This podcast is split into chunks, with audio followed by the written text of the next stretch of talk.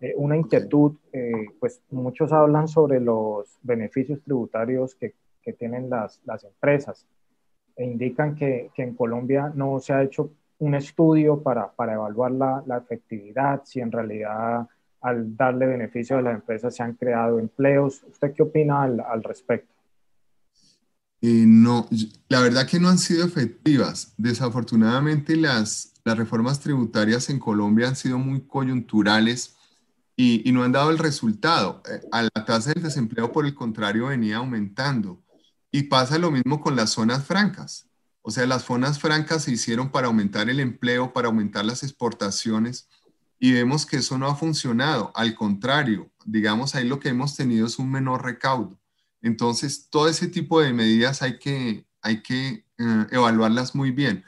Los beneficios tributarios no se pueden entregar si no hay una relación de beneficio-costo. Y eso lo dice también la comisión de expertos.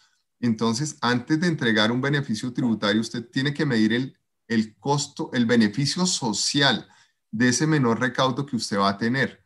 En realidad, y eso nunca se ha hecho en Colombia, ¿cierto? Y no hay responsables por eso.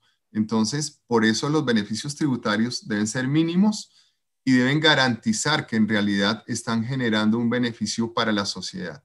Entonces, yo pienso que hasta el momento, estos beneficios que se han otorgado no han conseguido los objetivos que se han trazado.